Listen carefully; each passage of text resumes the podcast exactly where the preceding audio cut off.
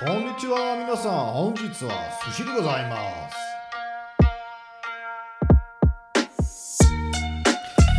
Ja, willkommen zurück zum Podcast Investieren lernen von Money Masters mit mir, Robert. Hallihallo. Und wir sind beim Super Sushi Marathon angekommen, jetzt beim Buchstaben K. Und K steht für Gerd Kommer, K wie Kommer. Ähm, Gerd Kommer, ein Name, der vielleicht schon mal irgendwo äh, gefallen ist, den man schon mal gehört hat. Und zwar steht äh, der Name Gerd Kommer im deutschsprachigen Raum für passives Investieren.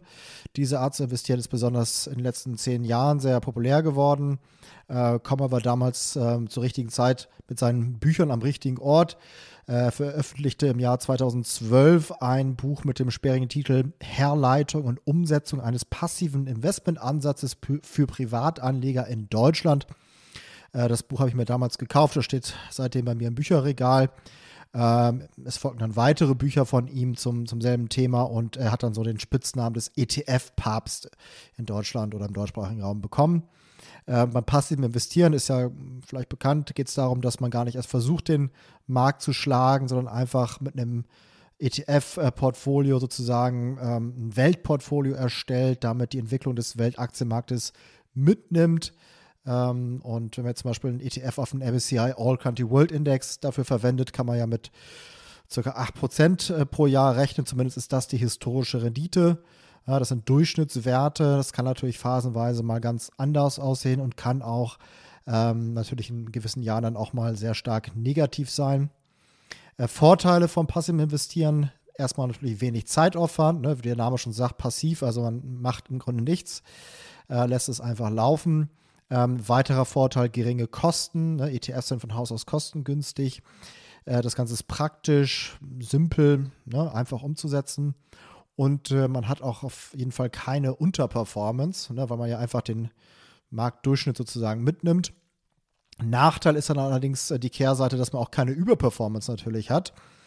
Ähm, und bei größeren, eventuell auch längeren Marktschwächephasen ist man dann kaum geschützt.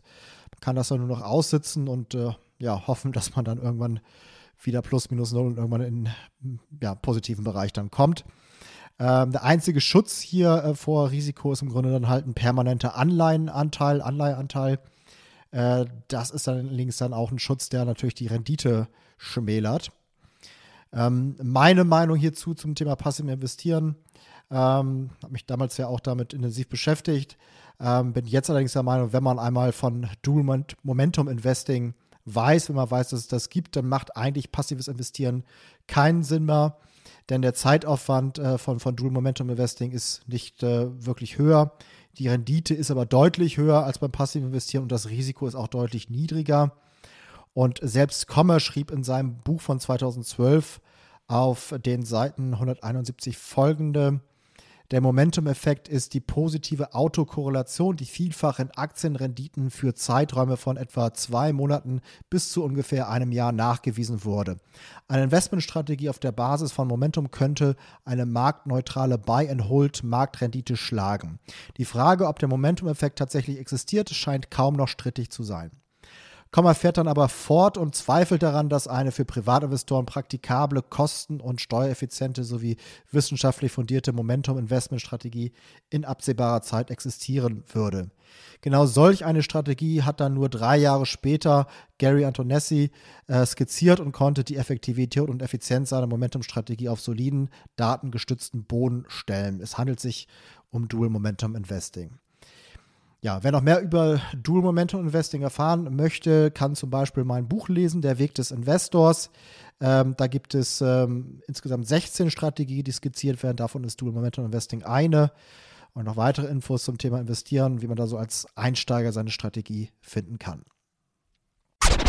Kurze Ergänzung noch, und zwar mein Buch Der Weg des Investors, wie man als Einsteiger seine Strategie findet und zum Meister des Investierens wird, gibt es jetzt als kostenloses E-Book zum Download und zwar unter folgender URL money-masters.de slash Buch.